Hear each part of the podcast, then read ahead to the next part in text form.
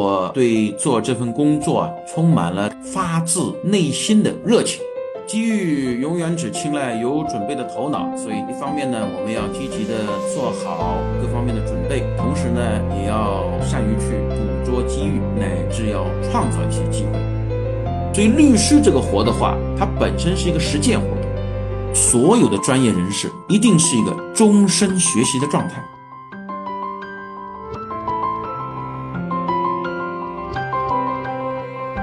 一段故事，一次成长。本期节目由这就是律师出品，欢迎大家订阅播客，并通过同名微信公众号加入听友群，期待与你相遇。Hello，大家好，欢迎来到这就是律师，我是主播柠檬。今天这期节目，我们想邀请一位非常非常资深的行业前辈，可以说秦月明律师可以是见证了整个上海涉外律师的代代征程，是真正意义上我们说的法律行业的开拓者。我先简单介绍一下本期嘉宾秦月明律师，毕业于复旦大学法律系及华东师范大学国际金融系，自一九九零年起执业，是同力律师事务所的创始合伙人，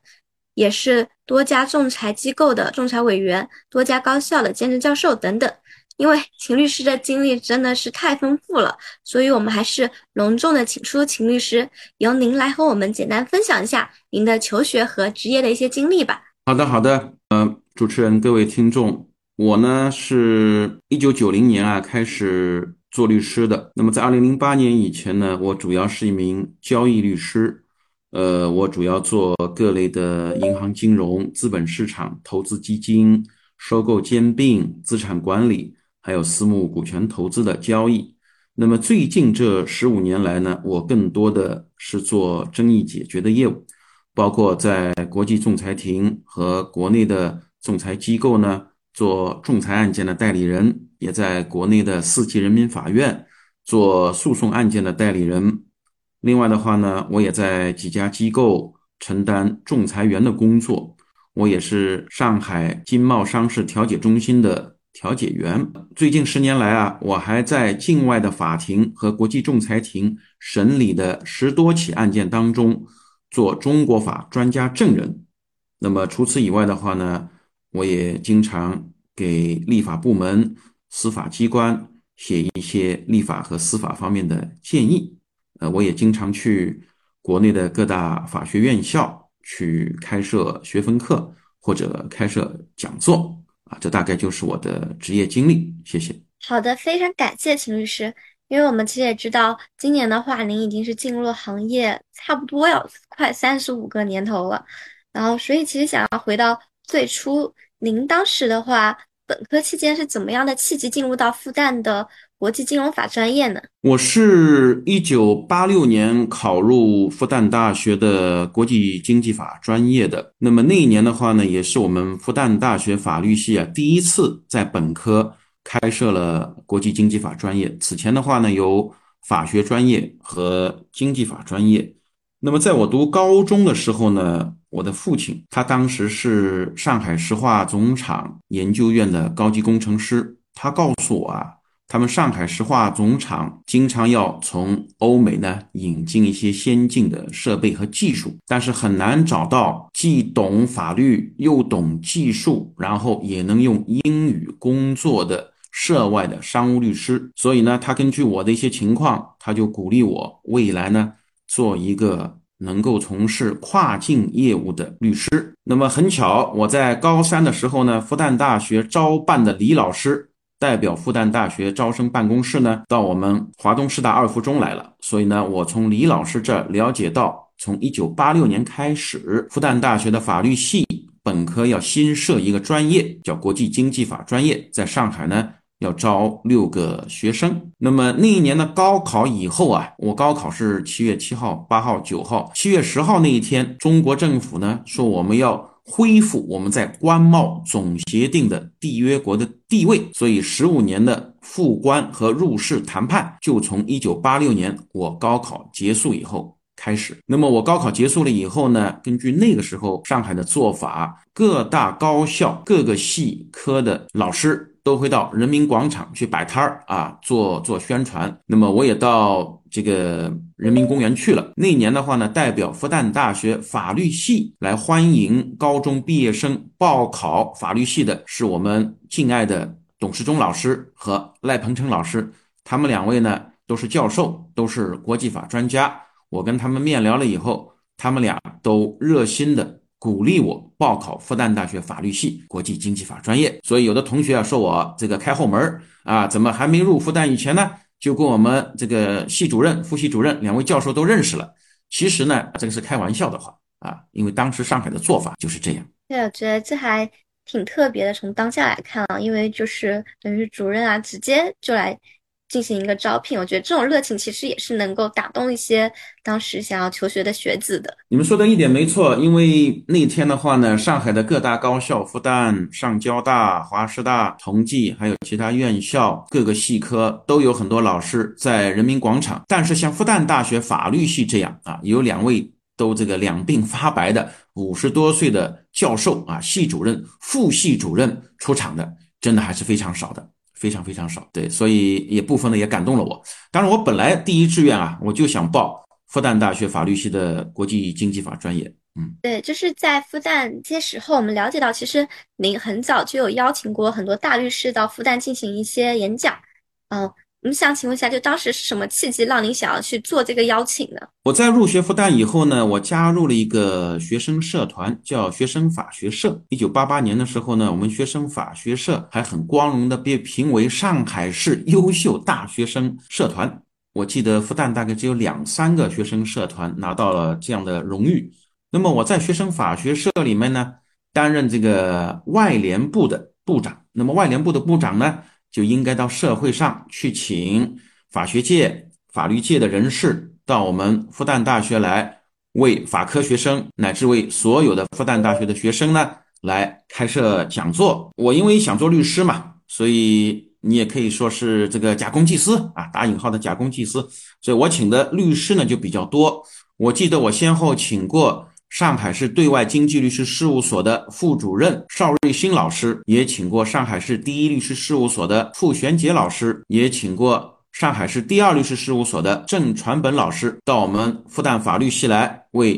同学们讲授他们的职业经验啊，也鼓励青年学生在毕业以后呢投身到律师行业中。那么，因为我。有了那么一个契机呢，我就认识了当时上海市对外经济律师事务所的副主任邵瑞新老师，所以我在九零年那个寒假啊，我就申请到上海市对外经济律师事务所去实习。那么也很有幸，上海对外经济律师事务所给了我一个 offer 去实习。那么我七月份毕业以后呢，也顺利的加入了上海对外经济律师事务所。所以我这个三十几年的律师生涯呢，就是从上海。对外经济律师事务所开始的，对，就是我想了解一下，因为其实您当时也是一个青年学子嘛，那就通过这些大律师进行演讲，您觉得当时的分享会给您哪些触动的，或者说是否有些影响是一直？触及到您之后的生活了呢？我觉得第一啊，这些大律师的话呢，他们有非常丰富的人生阅历，他们有非常高的法学的素养，同时的话呢，他们有的时候讲话也都是非常的接地气啊，非常的接地气。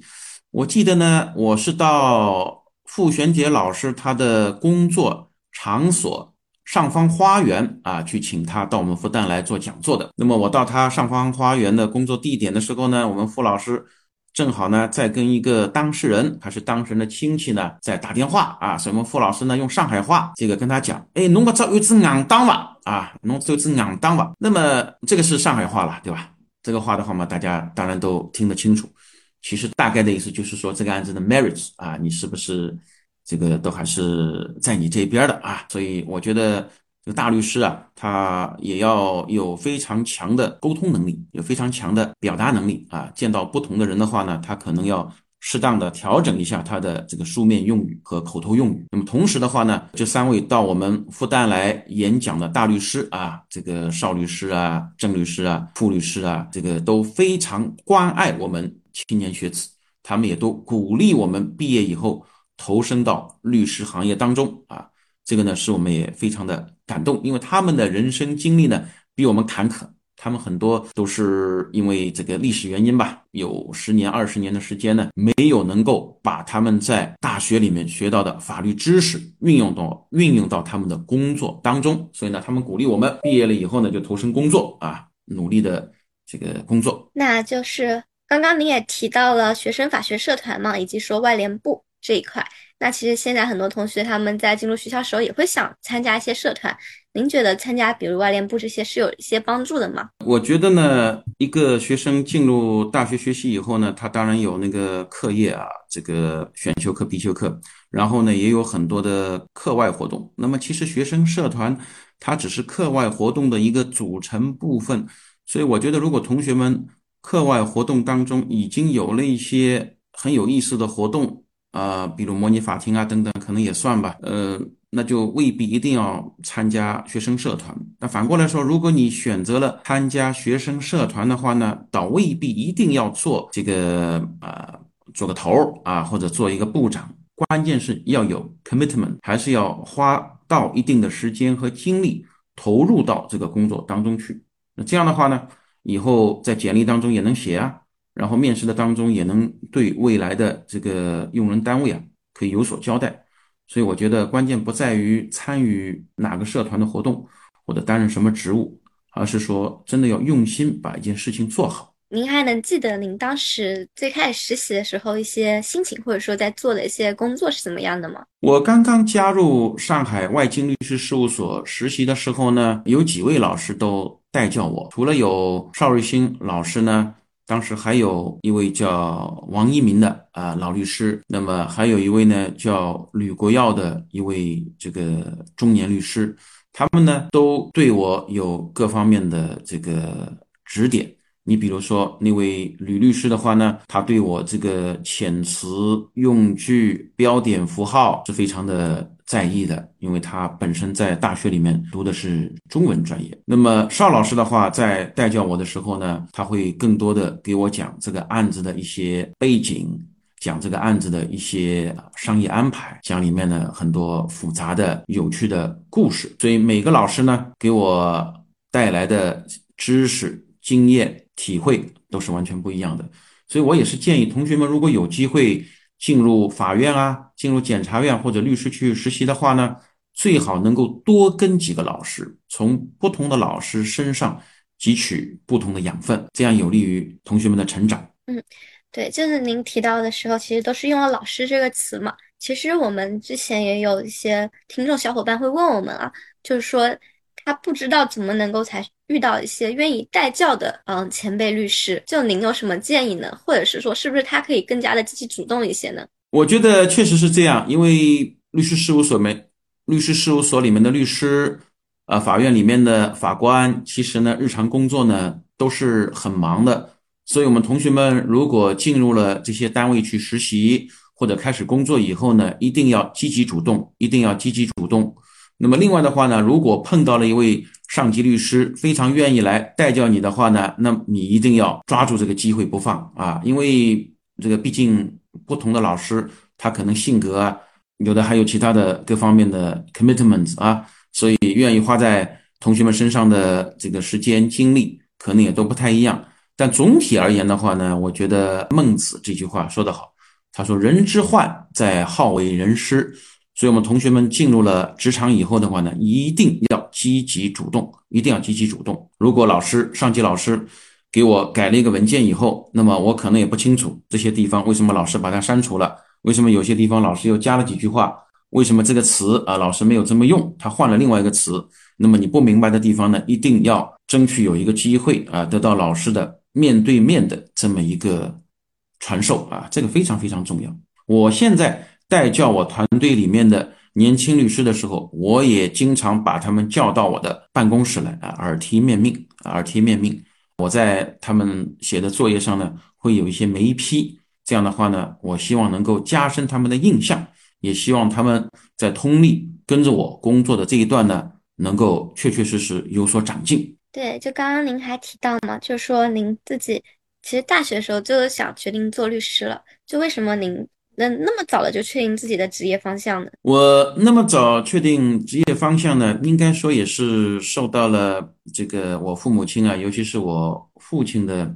影响，因为我父亲呢，在我和我弟弟很小的时候呢，他就鼓励我们啊做专业人士，而且呢，我父亲呢鼓励我们这个不要做一些纯粹的理论研究，而是要从事。实践，我记得我父亲当时呢，应该是提到了陆游啊，宋朝的一个伟大诗人，给他小儿子写的一首诗里面的两句话，叫“纸上得来终觉浅，觉知此事要躬行”啊，所以部分的是因为受到了我父亲的启发和影响，所以我后来就选择了做一名职业律师。对，就刚刚说到理论和实践的这个关系嘛，其实我们也。注意到您在学术上其实也有很高的造诣的，也发表过很多篇的文章。就您是怎么平衡这些实务学术他们之间的关系的呢？其实我的这些研究工作啊，包括写的这些文章呢，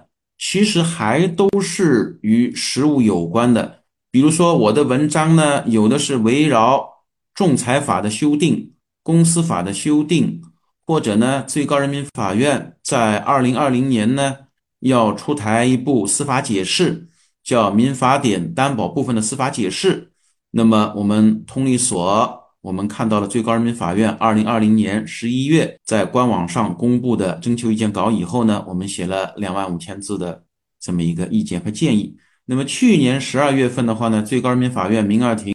他们又向全社会公布了最高人民法院关于民法典合同编通则部分。司法解释的征求意见稿，那么我们通力所的我们这个团队呢，又分两次向最高院呢提交了我们的研究报告吧，大概也有四五万的字数，所以呢，这些其实也都是算是立法实践啊，广义的立法实践活动。那么还有一块呢，我这个团队的文章呢，是针对市场里面我们刚刚看到的，比如最高院哎就庄胜信达案做了一个再审判决。或者上海高院啊，就八杠一地块案做了个判决，或者江苏高院针对华工案做了一个判决。那么，我们针对这些法学界、法律界人士普遍关注的最新的、最鲜活的案例，我们可能写一些评论。还有呢，我们是针对法学界、法律界长期以来一直关注的一些实务问题，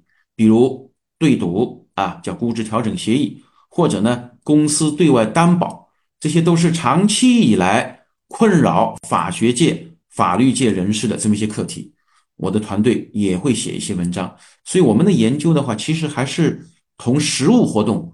这个联系是非常非常紧密的。那么我到高校去讲课的话呢，那也是围绕我们近期的这么一些研究成果会讲课。那有的时候呢，也是在保守客户商业秘密的情况下。就我们近期做的一些实物的案例，同同学们做一些分享。所以我觉得，我总体而言，我还是一个律师啊，我是一个 practicing lawyer。但是呢，我可能同一般的律师不一样，我们还经常的有一些复盘啊，经常的还有一些围绕实践的研究活动，但不是纯粹的书斋里面的这些研究。对对，就提到这个复盘嘛，其实我们想。了解一下，您觉得写作对青年律师来说非常重要吗？我觉得写作啊，对青年律师来说呢是非常的重要。你比如说，我们提到英文里面那个词儿叫 advocacy，我们知道 advocate 啊这个词，那有的时候就是出庭律师也叫 advocate。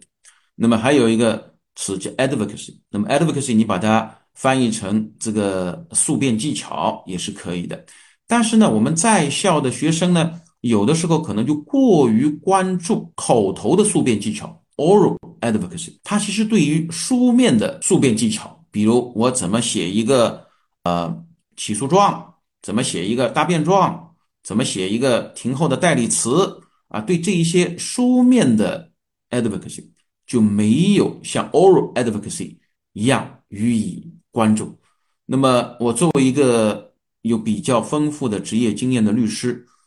我觉得其实 written advocacy 也是非常非常重要的，也希望同学们在校期间在这一方面也有一定的训练啊。啊，积累一定的经验。对，就提到这一方面的训练，其实我觉得同学他们可能也还是挺想要加强这一块的嘛。就您有什么嗯建议能，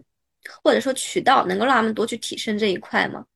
就我们可能了解到，可能就只是实习会有一些接触机会去接触这些事物。一方面的话呢，嗯，可以去参加各种各样的模拟法庭活动、模拟仲裁庭活动。因为这些模拟法庭、模拟仲裁庭的活动呢，你肯定先要准备一些书状嘛。啊，有的时候这些比赛的主办方还会就最佳书状啊评出个一二三名或者一二三等奖。那么当然，如果能够加入到法院律师事务所，在法官啊，在资深律师的带教下，能够有这方面的训练，当然也是很好的。那么如果呢，学校里面也有老师。或者请了外部的法官和律师来开设法律文书写作的话呢，那么也必须对这门法律文书写作要非常的关注，因为在境外的法学院里面，这个 legal writing and drafting 是一门很基础的、很重要的关于这个律师职业技能的课程。所以这门课的话，如果一个法学院已经开设的话，那我建议。以后如果希望从事实践活动的同学们，一定要去选这门课，同时也要在这门课上的话呢，要投入更多的时间和精力把它修好。对，就您提到模拟法庭嘛，我们也知道您其实担任过很多模拟法庭的裁判，然后以及说本身同理他是非常支持这一类型的活动的。嗯，我不知道您在这个过程中有没有遇到一些特别让你印象深刻的选手，他们是哪一点会比较打动您呢？一般来说啊，如果一个选手他在庭上的发言都是围绕着他此前做过很深入准备的，那么这样的选手的话呢，固然很好，因为他开庭前也做了非常认真细致的准备。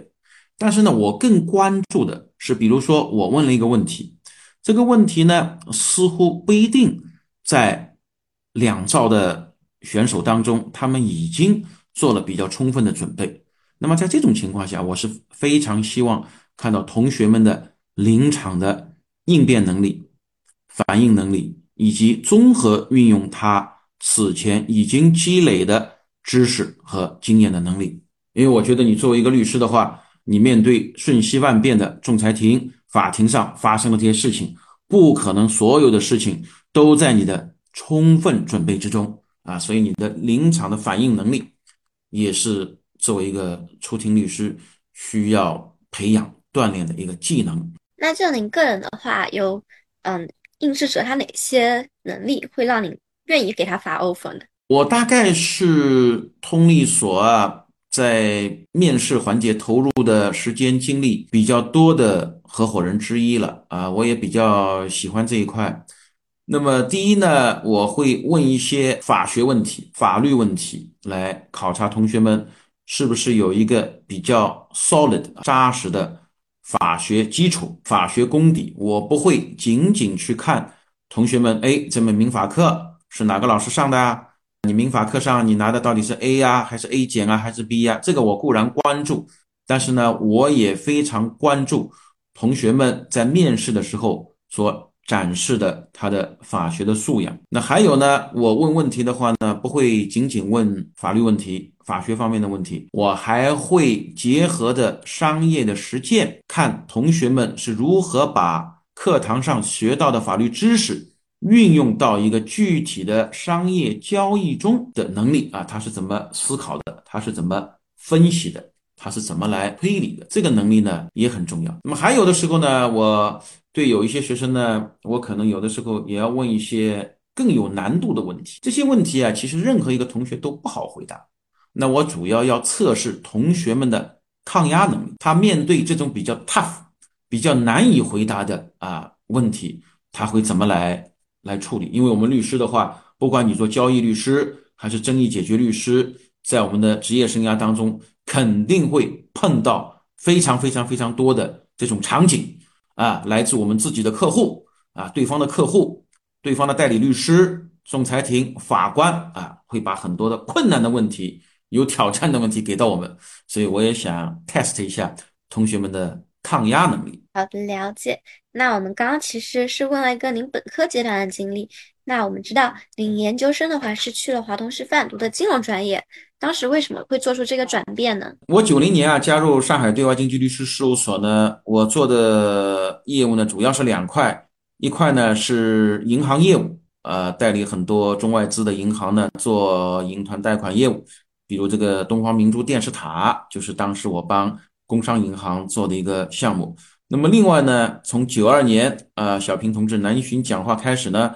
中国的资本市场也对外开放了，所以呢，我有幸做了上海证券交易所前十个比股，就是人民币特种股票发行的当中的六个，包括中国的第一个比股啊，上海电真空。那么另外的话呢，我在九三年也很幸运的做了马鞍山钢铁公司在上海和香港的两地上市的项目。那么做了这么多的金融的项目以后呢，我觉得作为一个律师来说啊，你仅仅有法律知识是不够的，还应该有其他方面的知识。那我也注意到呢，在普通法系，比如在美国啊，在美国的话呢，法学院它是设置在研究生阶段的。你任何人想要读法学院啊，读 JD，那你必须先有一个法律以外的本科学位，然后呢，再能去读法学院。那么中国的话呢，因为本科阶段就能够读法律了，但是我仍然认为，如果是在法律以外再读一个专业呢，会比较好。那么其实我在读本科的时候，董时中老师啊，在八十年代初他就提出来要培养懂法律、懂经济、懂外语的三懂人才。那我想呢，如果到华东师范大学去读世界经济啊，那是很不错的。华东师范大学呢，它有很强的国际金融这个学科，这个学科的带头人呢。是四十年代到哈佛大学去留学的陈彪如教授啊，业内叫他彪老，业内叫他彪老的。那么很多给我上过课的老师呢，也都是陈彪如彪老的这个弟子啊，包括他的博士弟子。所以我在华东师范大学国际金融系呢，学到了很多金融方面的知识。我觉得这个对于我作为一名律师，不管作为交易律师还是争议解决律师。其实是非常有帮助的，因为你作为一个金融律师、资产管理律师啊，或者做并购的律师，你总得要懂什么是风险溢价，什么是估值机制调整，什么是资金的时间价值。那么这些知识的话呢，在法律系的这些法学学科上是学不到的，必须要通过学习一些经济学、金融学的课程。才能学到这些知识点啊，所以我觉得在华师大这个三年的学习啊，对我的事业非常有帮助。而且我这个课程呢，选的是一个周末的课程，我等于两边都没耽误啊。我一边在做律师，然后另另另一边呢，我又在华中师大啊，利用这个周末的时间、业余的时间，又读了一个硕士学位。对，那就刚刚的阐述来看的话。嗯，如果说他之后想要进入一些资本市场，或者说做一些并购交易的律师的话，您是不是会觉得就是有金融背景的复合型人才会更受到青睐呢？我个人是更喜欢这样的同学，我个人是更喜欢这样的同学。我也注意到境外的有一些院校的话呢，你比如说香港大学啊，还有澳洲的一些大学呢，他可能有这个五年制的课程，他让你一个同学五年毕业。毕业的时候呢，他有两个学士学位，一个呢是法律方向的，还有一个呢可能是企业管理或者商科或者经济学的，等于用五年的时间，既把法律学了啊，也把经济学的一些知识给学了，这样是很好的。那么国内的话呢，好像还没有这样的这个本科阶段的 joint degree 的这种项目。对，因为您当时是相当于读的是一个非全日制的。嗯，一个研究生嘛，对吗？然后我们其实会想在工作的时候边去提升自己，但这个行动其实还是挺困难的。就您是如何平衡好您的工作和学习这些时间的呢？嗯，我应该说很幸运啊，尤其是我在结婚成家了以后呢，家里面的很多事情啊，都是我太太啊，然后这个我的父母亲也承担了一些啊，我的老丈人老丈母娘也呃承担了一些啊。那么我的弟弟呢，又是一个职业的这个临床医师啊，他也对我的这个健康啊，他有很多的这个关心啊。所以我是非常幸运的啊，也是很难，大家也很难来拷贝的。因为我的家人呢对我是特别的关爱，所以呢使得我有更多的时间放在工作上啊。所以从这个角度上来讲，我也不是一个很好的一个，我自认为不是一个很好的 time manager 啊，我不是一个很好的一个时间的管理者。但是因为家人他们牺牲了他们的很多时间来关心我、爱护我，所以我能够。有更多的时间呢，投入到工作当中啊。实话实说，应该就是这样。好的，确实是有家人的支持，对一个人他前行的话是有非常多的助力的。那其实我们还了解到您的学业经历的话，是您曾经还参加过司法部选派的青年律师到英国的进修项目，然后可以给我们介绍一下这段经历吗？哦，我觉得这段经历啊，对我的成长，尤其对我从一个。交易律师转为争议解决的律师呢，其实是有非常大的注意的。我在九七年的六月到九八年的六月这个整整的一年期间，参加了中国青年律师赴英进修项目。那么，首先呢，我在伦敦大学学了四个月的英国普通法啊，可以说这是一个速成班吧。我们把很多。英国大学法律系本科学生的课程呢，都通过四个月啊速成了一下。那么然后呢，我又在英国最知名的律师事务所之一年利达律师事务所呢进修了五个月。那么除此之外呢，我还在全英最知名的出庭律师事务所之一叫 Brickell Chambers 也进修了三个月。那么这个 Brickell Chambers 呢，它里面培养了。很多英国的优秀的律师以及英国的优秀的大法官，你比如说英国最高法院的第一任大法官啊，菲利普斯大法官，他就曾经在 Brickle Chambers 执业。这个大律师行呢，还培养过像这个呃 Lord Sumption，还有一个叫 Lord Hoffman 啊，这两个也都是英国最高法院的大法官，也曾经在 Brickle Chambers 执业。那么目前的英国最高法院的一位大法官叫 Lord Leggett，他也曾经在 Brickell Chambers 职业。我九八年第一季度在这个大律师行进修的时候呢，这个 Lord Leggett 他刚刚被提升为英国的御用大律师。那么我在这家大律师行进修的时候呢，有两位 Queen's Counsel 啊，叫御用大律师曾经带教过我，一位呢。是知名的银行法方面的出庭大律师，还有一位呢是竞争法方面的这个出庭大律师。他们带着我呢去观摩了在英国的高等法院、上诉法院啊、最高法院。那么当时还是叫这个 House of Lords 啊，在他们的上议院这个法，还有呢在英国的枢密院开的各种各样的这个庭啊。所以呢，我耳濡目染。看到了英国的出庭的大状是如何工作的，他们是如何和事务律师开会的，他们是如何在法庭上啊盘问证人的，他们是如何在法庭上发表他们的这个口头意见的啊，他们是如何写那个书面的各类书状的。所以这段经历对我的职业发展是非常的有帮助的。就是如果具体到一件事的话，您会觉得有什么事情是让您特别印象深刻的吗？我觉得我在大律师行的时候呢，经常有机会跟那些大律师啊一起到他们的律师会馆呢去吃饭。啊，曾经有一位大律师，他跟我讲，他说：“Charles 啊，你知道吗？在我们英国的话，如果年轻的出庭律师向资深的出庭律师请教问题的话呢，基本上都是在午餐的餐桌上啊。”这是个很重要的场合，当然正儿八经的讨论一些法律问题，那当然是有的。在法庭上，当然你也能够从师傅那儿、从对方请的资深大状那儿学到很多东西啊，从这个坐在法庭上的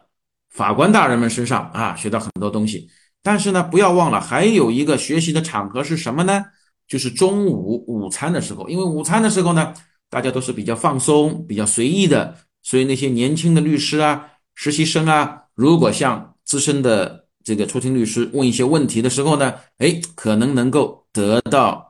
在其他场合他们拿不到的这么一些答案啊。这个呢，我觉得也很重要啊，也很重要，对于我们中国的法科学生或者年轻律师的成长呢，也是有一定的参考价值。啊，也是有一定的参考价值。就这个的话，啊，如果说律所层面去专门做一个比如固定的午餐活动，可能还是比较难的。但其实就是说，比如说现在有实习生，还有一些刚进入律所的同学，他们其实也可以主动的去预约一些合伙人的时间，也是可以去完成这样的一个交流的，对吗？没错，没错。所以我觉得同学们呢要主动，比如说你们三五成群的约某一个有一定职业经验的律师，呃，一起吃个饭。啊，然后的话呢，这个律师的话呢，一定不说倾囊相授吧，但同学们提出的一些问题的话，我觉得这位律师应该还是很乐意来回答的，因为还是我说的，孟子曰啊，人之患在好为人师。那你们向这位资深的律师请教，他有什么理由都遮遮掩掩都不告诉你们呢？对吧？他肯定还是会把他的一些职业经历、经验和教训呢，做做一定的分享的。我觉得啊，在保守这个商业秘密啊。在遵守职业道德、职业纪律的情况下，他一定会很乐意分享他的一些经验啊，甚至他失败的一些教训。对我觉得这个很重要。就是您提到失败的教训啊，其实大家都喜挺喜欢听所谓的踩坑经验的。这您有没有什么这方面经验可以和我们分享吗？其实肯定有啦，你不管是跟法官沟通，跟仲裁仲裁庭沟通。还是跟客户沟通的时候呢，在过往的职业生涯当中啊，踩坑的呢也都是有的啊。我觉得，尤其是刚刚做做律师的时候，对吗？这个，但是呢，好在我在做年轻律师的时候呢，也都有资深的、负责任的这个老律师啊来把关，所以最后的话呢，也都也都化险为夷了。我觉得，我也都化险为夷了。你比如说，我记得有一次是一个文件啊，要怎么样交出去，那个师傅呢就告诉我。他说：“对方这个当事人啊，鬼精鬼精的。他说呢，小秦啊，你不能仅仅比如用 EMS 寄出去。他说你 EMS 寄出去的话，那对方的话说没收到啊，你给他寄出去的是里面是一张白纸，那怎么办呢？他说你要用三种方式啊，把这个文件呢发给他。第一呢，你用 EMS 寄给他，当年还没有 EMS，我记得只有挂号信和双挂号信。第二呢，他说你一定要用传真啊，再寄给他。”啊，第三呢，他说你寄给他呢，一个地址是不够的，你还要用另外一个地址再寄给他。所以我现在的话呢，我帮我的客户做业务的时候，如果是一个重要的文件要发给对方啊，对方又是这个对手方，他很有可能会耍无赖的话呢，那我一般也会采取这种方式啊，通过电子邮件，通过 EMS，通过传真，通过这个短信或者微信啊，通过 N 多种方式同时发。那你同时发的话呢？那对方说抵赖没有收到，这个对他来说这个难度啊就太大了。但如果事先不这么做的话，只用一种方式，一个地址，你发送一份文件的话，那最后可能就在法庭上、仲裁庭上，这个会变成一个争议焦点了吧？可能会对我的当事人就非常不利了。所以这个也是我同这个刚刚进入职场或者还在实习的同学们，我愿意我也愿意分享这一点。对，就是凡事的话可以考虑的更周全一些。那您刚刚也提到了一个词，叫做化险为夷。就我们说嘛，职场的话，你肯定要有处理问题的能力。那我觉得在当时那种环境下，它可能是一种处理紧急的问题的能力，那它可能会更加的困难一些。就您这方面有什么经验可以和我们分享吗？我觉得呀，要有的时候你要抓住第一时间，抓住这个第一次的机会。你过了这个村呢，可能就没这个店了。我记得呢，十多年前我代理一个中国去美国留学的一个留学生的一个案件。那么在这个案子里面呢，发生的一个情况呢，就是已经签署好的文件，因为它只是最后一页有签字盖章，签字文本的前面的每一页呢没有 initial，没有小签，所以最后这个文件呢被偷梁换柱了啊！送到政府部门去的时候呢，被偷梁换柱了。那怎么办呢？我和我的另外一位同事呢？找到了这个案件里面那个当事人，然后第一时间呢就做了一个笔录。哎，居然那个人的话呢，他他也就签字画押了啊，在我们的那个谈话笔录上。但是后来过了几天以后的话呢，他又想收回那个笔录，说我没说过这个话啊。所以我觉得对于一个律师来说，有的时候就要抓住这种稍纵即逝的战机，因为有可能我今天能取到的证啊，我到了明天，到了后天，到了下周。就取不到了啊。另外的话呢，凡事都要做一个有心人，哎，凡事都要做一个有心人，要培养很强的证据意识，也要让我的客户、我的当事人培养起比较强的这么一种证据意识啊，证据能力。我觉得这个非常重要。那其实现在就是我们都知道，嗯，国家更加开放了嘛，往来更加的方便。很多的同学他们可能在面临的问题，也是一个继续在国内读研，还是说去国外升学的一个烦恼之中。就您有什么建议呢？律所的话是会偏向于国外留学的人吗？我觉得，如果是做律师的话呢，他其实似乎是没有必要在国内的法学院读。两个、三个法律学位，因为你看，在普通法系的话，英国律师的话，他普遍的也只有一个 LLB 啊，读了三年的法律。然后呢，在英国的律师当中，乃至他们的出庭律师当中，有相当部分的本科不是读法律的，他们本科比如读了历史、读了物理学以后呢，他们再到 University of Law 或者 Nottingham BPP，他们去读一年的法律。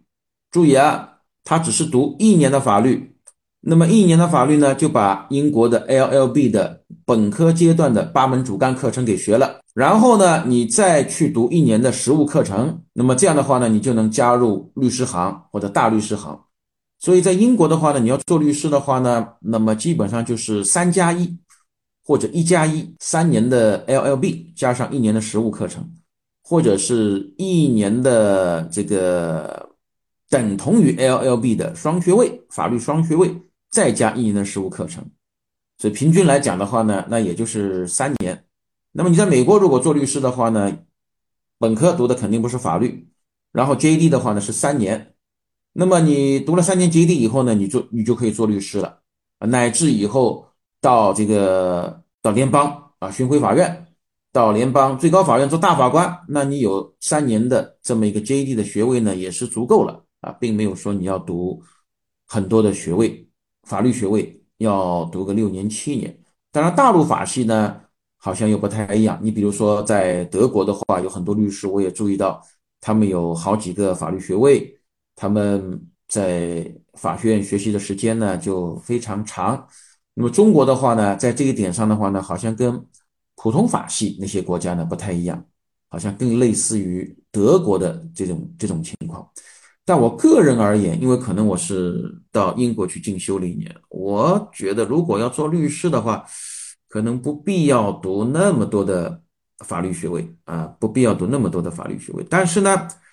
呃，在实践当中积累知识、培养能力，这个是非常重要的。如果有机会的话呢，到海外去学习普通法啊，去学习一点普通法，这个可能也是蛮有必要，尤其是。有志向做涉外律师、做跨境业务的，因为毕竟在国内法律院校，你要学到比较扎实的普通法的知识还是很困难的。所以我个人是更倾向于一个法律学位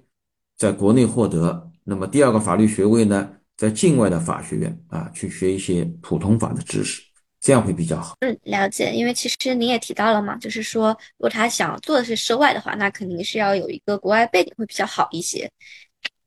那就是我们还了解到您的另一段求学经历的话，其实是已经职业非常多年了，是在二零一四年左右去的清华大学五道口金融学院，然后读的一个 M EMBA 的项目。那当时您是什么想法，想要去再进行一些学习呢？我想再进行一些学习呢，其实是。想学习一些金融监管方面的知识啊，这是一个方面。因为清华大学五道口金融学院呢，它其实就是我们的央行中国人民银行的研究生部。五道口金融学院的专职的教授呢，他是比较少的，他的师资力量主要来源于中国的金融监管部门，比如说中国人民银行，比如说我们的银保监会，呃，比如说我们的国家外汇管理局。还有呢，有很多长期从事金融实务一线的教授也在五道口金融学院任教。那么，所以我觉得做一个金融律师的话呢，你既要熟悉很多法律问题啊，合同法、侵权法、破产法、仲裁法、这个冲突法，这些呢都是法律问题。但是其实呢，因为在每一个国家啊，我们中国也是这样，金融行业都是受到强监管的。那么这一些监管问题的话，其实呢，这些监管官员有二十年、三十年监管一线经验的监管官员，他们是最最最有说服力的。所以我觉得，作为一个金融律师来说，如果能够有机会得到央行、外管局啊、银保监会、证监会官员来面授他们作为资深金融监管人士的一线经验，那对他的职业生涯一定是很有助益的。那么另外的话呢，我看中的是这个班上的同学的这么一个非常丰富的背景。你比如说。我读的是五道口金融学院的金融 EMBA 第三期，我们第三期呢，一共有一百三十多个学员。那么这些学员当中呢，有很多是上市公司的董事长，还有很多呢是金融企业里面的高级管理人员。所以呢，我从我的这些同学们身上，从那些企业家身上学到了很多他们的人生经验。所以我不仅从授课老师当中学到了很多东西。学到了很多金融监管的一线的经验和知识。另外呢，我也从我的同班同学身上学到了很多。我记得我们那个班的话，同学们入学的时候的平均年龄大概是四十六岁，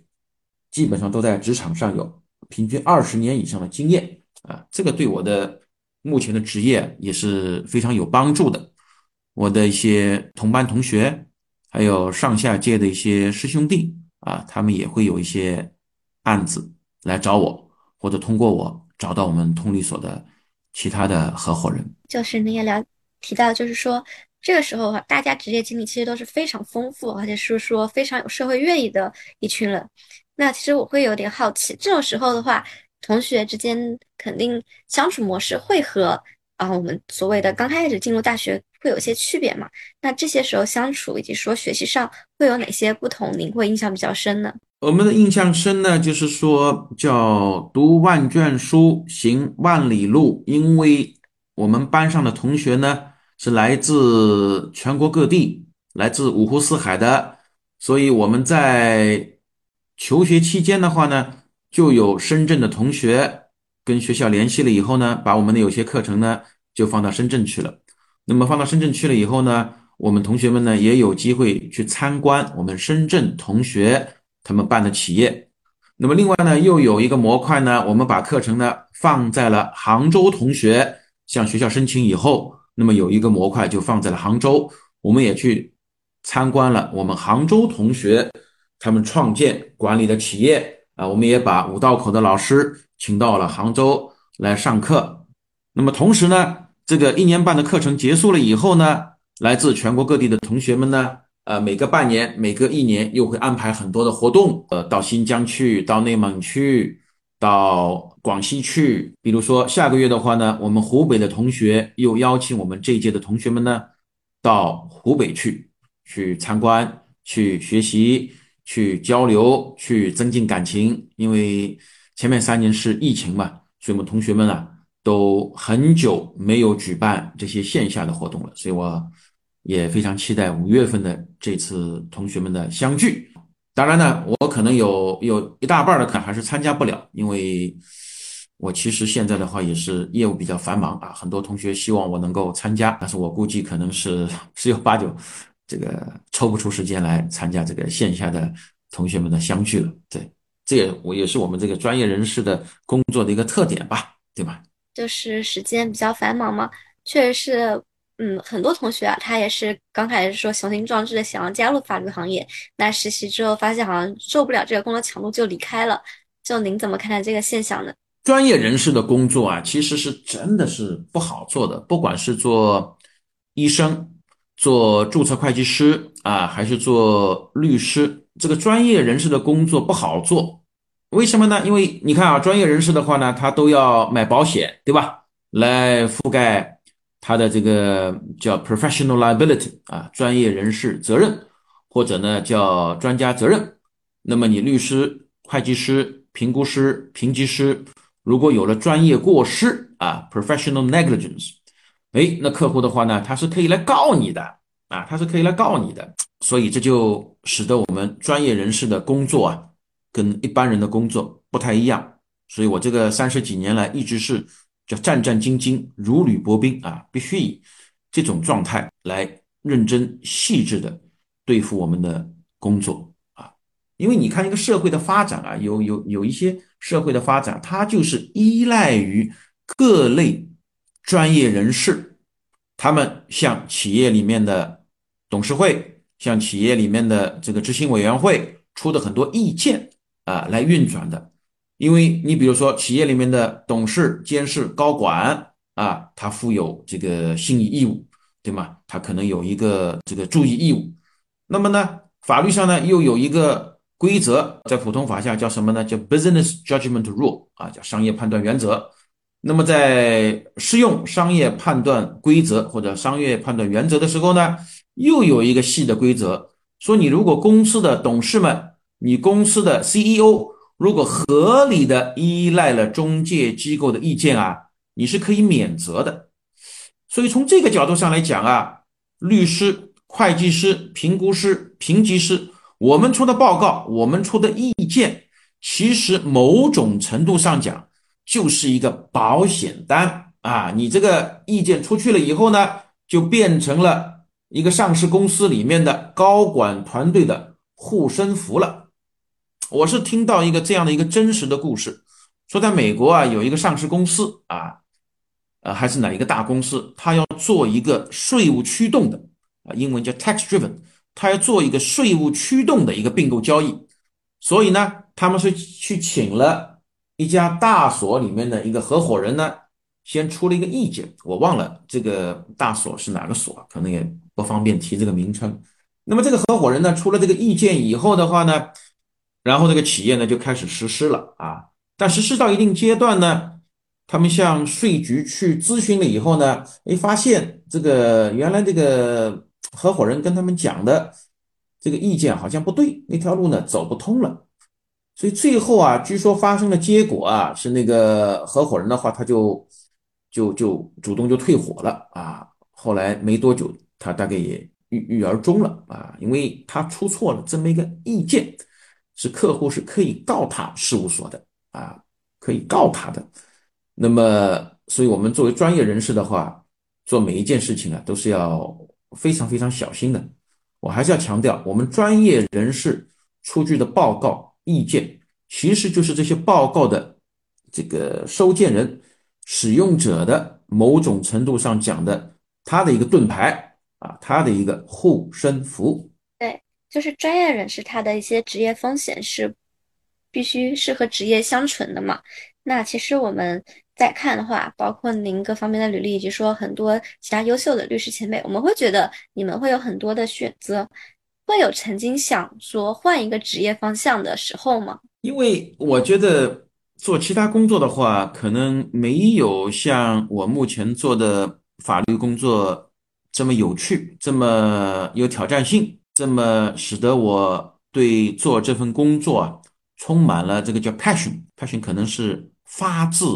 内心的这么一种热情啊，所以我也想过，嗯，你不能说没想过，但是我想来想去的话，可能我这辈子还是做一个 practicing lawyer 是最合适的啊，最合适的。对，就您提到 passion 这个嘛，就您观察下来，嗯，包括对青年律师也好，就说已经做的比较好的律师也好，他们。有哪些潜力是您可以看到的？未来可以成为一个比较优秀的律师的呢？有几方面的能力吧。第一的话呢，我注意到有一些青年律师的话呢，他们特别愿意钻研一些问题，他们的学习能力、研究能力呢特别强。我作为上级律师，给他个法律问题的话呢，他会研究的很透彻啊。这个条款最初什么时候进入了，比如我们国家的合同法这个体系？它是如何的演变的？然后呢，在比较法上它是怎么说的？那么在实践当中，这个法官是怎么运用的？那么学界啊、实务界啊，对这个条款的适用，他们有没有不同的意见？还是始终是保持一致的？呃，所以这些同学们他们的研究能力啊非常强，你给他一个点，他能够挖得很深。我觉得这是我们做律师需要的能力。那么还有一些同学们呢，他表现出来非常强的与人沟通的能力啊。这些同学与人沟通的能力，可能是他的这个同事，这个同级别的同事，也可能是他的上级律师，也可能是合伙人安排他去同客户去沟通啊，也有可能去同这个法庭啊，同法官、法官助理、书记员沟通，也可能。是同这个仲裁机构里面的办案秘书沟通，沟通能力很强也非常重要。因为我们说律师的话呢，他还是个跟人打交道的行业，所以你如果是一个 people person 啊，英文叫 people person，就比较能够同人打交道的人，那么也比较容易取得成功。所以这两方面的能力，我觉得都都非常重要。那我们就再回到一下您职业最初。我们知道您刚开始是加入了上海市对外经济律师事务所嘛？那其实当时的话，法律界里面应该还没有一个专精的一些分类。那您其实接触到的业务应该也是比较广泛的。那当时您是有想如何决定自己的从业领域，以及说团队这些吗？我在读大学本科的时候呢，我就想过未来呢要做一个金融方向的律师。那为什么呢？因为在四九年以前的话，上海已经是远东的这个国际金融中心了，对吗？所以呢，我记得我在做学生法学社外联部部长的时候呢，我除了请邵老师、傅老师、郑老师这些资深的律师以外呢，我还请过一位人士，他呢叫秦其斌。秦其斌呢是上海小飞乐的董事长。那么，小平同志在会见美国一个大企业的企业家的时候，我记得好像是哈默博士的时候呢，就把小飞乐在八十年代发行的那张股票给了哈默博士，说我们新中国现在也有资本市场，企业也可以发股票了。所以在教科书上呢，说小飞乐公司发行的那张股票。是新中国新中国的公司发行的第一张股票。那么，我曾经把秦其兵董事长请到我们复旦来做了一个讲座。那么，你想，其实中国的这个证监会啊，当时还没有交易所，也都是九一年以后才有的。那我在八八年就把小飞乐的董事长秦其斌先生请到了我们复旦大学的三幺零八的教室。那说明我呢，当时其实就是想未来。要做一个金融律师的。那么另外的话呢，我记得我在八十年代读书的时候呢，我也选修了啊复旦大学世界经济系国际金融这门课。我选过国际金融这门课，我还记得用的教材的话呢，就是华东师范大学国际金融系的开创者陈彪如教授的那本白封面的啊国际金融概论。因为我为什么想学习一些国际金融知识呢？所以我不仅想做一个金融律师，我也希望呢未来能够做一个有机会介入跨境金融交易的律师。那么进入了上海第三律师事务所以后呢，我觉得哎，离开我的梦想呢又更近了。因为当时啊，上海市第三律师事务所就是对外经济律师事务所，几乎呢他为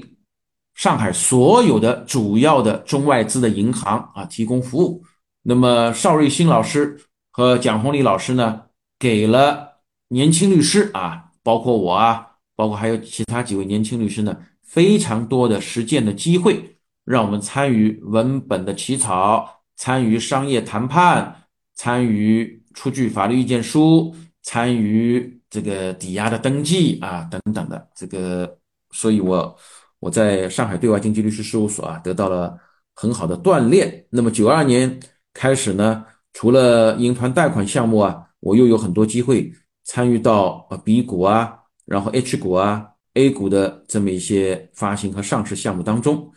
所以我觉得这个其实也是跟我在本科期间啊，除了法律以外，我还学习过一些这个金融知识啊，也是有一定关系的。就其实我们知道，上海对外经济事务所它之前也是叫第三律师事务所嘛，然后包括三所它本身，嗯，应该算是见证了一个律师行业的一个演变和迭代。就您可以给我们介绍一下这段历史吗？上海对外经济律师事务所大概是八四年、八五年期间成立的，它是受上海市司法局领导的，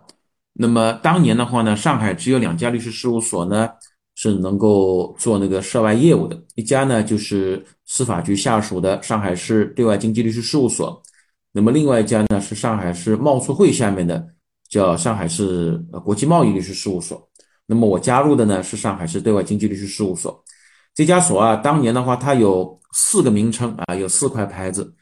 除了上海对外经济律师事务所以外呢。它又叫上海市第三律师事务所，也叫上海市侨务律师事务所，也叫上海市海事律师事务所。所以我早年执业的时候，也在全国各地的海事法院做过十几个海事海商案件。但我主要做的呢，还是金融案件比较多啊，金融方面的非诉讼的项目比较多，也做过一些外商投资的项目，但主要还是银行贷款和资本市场做的。做的更多一点，那么上海外所呢有很多老律师，带教我比较多的呢是邵瑞新老师，他呢是五十年代啊，五十年代六十年代在我们复旦大学读的法律，他不仅有非常丰富的交易律师的经验，而且呢他也是一个非常有经验的诉讼律师和仲裁代理人，所以我从他身上呢。不仅学习如何做一个好的交易律师，我也从他身上学习如何做一个优秀的出庭律师。那么，另外一位带教我比较多的呢，是五十年代初期啊，毕业于东吴大学比较法学院的蒋红礼老师啊。蒋红礼老师的话呢。不仅教我们怎么做业务，而且呢，也教我们这些年轻律师啊，怎么衣着打扮上，怎么待人接物上更像一个律师啊。因为你想，我们当年律师的话，尽管才从法学院毕业不久，但是在一些非常重大的金融项目当中，已经在起到很重要的作用了啊。所以说，我们那段时间的机遇非常好。那么，另外还有带教过带教过我的老师呢，就是有王一鸣老师啊。吕国耀老师啊，这些老师，呃，对我的帮助呢，也都是非常大。我们当时三所的话呢，律师的人数啊，其实是不多的。我记得大概也就三四十位的专职律师，但是同事之间的关系呢，是是非常融洽的啊。当年三所的那些老律师们啊，包括当年三所的主任啊，于云鹤呃，于老师，于老师对我们三个年轻律师也都是。关爱有加啊，关爱有加，他也非常照顾我们。对，可能也是比较粗糙的，所以呢，也总归是希望通过各种各样的机会呢，再来。就很多同学他们现在也会纠结，就 gap year 是不是出现在简历上不是很好这一类的，就您对他们有什么建议吗？对，其实我那两年呢，也不是 gap year，我是加入到了我的老师邵瑞信老师他开设的这个瑞信律师事务所。但是呢，我九五年到九七年的这么一个职业就繁忙的程度呢，确实不能跟此前这个五年在三所啊方达所的这个忙碌的程度相比，因为我必须挤出更多的时间来投身于金融知识、法律知识、这个会计知识的学习。那么如果 gap year 的话呢，我觉得如果同学们确实想好了要有一个 gap year 的话呢，那你就大大方方的。写在你的简历上啊，不要呢不披露这一段经历。那么另外的话呢，你为什么有这个 gap year？那你也总得要有一个说得过去的理由啊，来告诉未来的这个潜在的 employer。我觉得只要有一个充分的理由，能够说得过去的理由，其实都是 OK 的啦，对吧？对的，因为像您刚刚说的，比如说在这段时间你去重新一个学习，然后您确实在。下一次面试的时候，可能基本功掌握的很好，那我觉得是一个可以直接印证的一件事情嘛。那他肯定是，我觉得用人单位也是会觉得这段时间是有价值的，对不对？是的，是的。嗯，您其实也经历了，我们说后面还有更严重的一次零八年的一个金融事件。那您是怎么看待这些所谓的一些经济萧条期呢？我觉得律师事务所其实。它总体来说应该是可以抗周期发展的，但是律师个体的话呢，你其实是蛮难抗周期来发展的。那么我为什么在二零零八年就做了一个很重大的决定，从一个交易律师变为争议解决律师呢？因为我可能也预见到未来中国的经济发展速度啊，你比如说就看每年的 GDP 的增长的话，可能不会像这个零一年到一零年那样这么快的一个速度了。这个经济增速放缓的话，其实也是必然的啊，种种原因吧，人口红利减少啊，等等啊，各各种各样原因。那么，所以我觉得，如果在我的律师职业生涯的早期啊，主要做交易。做银行金融，做并购，做资本市场，做基金，做 PEVC 投资。那么，但是呢，在我职业生涯的后半段，我是不是可以尝试去做争议解决业务？因为你经济增速放缓呢，其实可能会那个酿造出更多的商事争议出来。如果争议解决律师的话，在那个年头的话，在经济往下走的这些年份。可能他的机会是更多的啊，会更多的。我记得前几年上海律师协会的一个专业委员会还专门做了一个活动，叫转型。他就是说，你交易律师怎么转型做争议解决律师，交易律师如何转型做合规律师。那个委员会还专门请了我参加那一次的活动。那么我是主动转型的，我也不是被动转型的，而且我这个转型。在零八年吧，零八年是一个比较重要的年份。其实我在二零零六年的时候，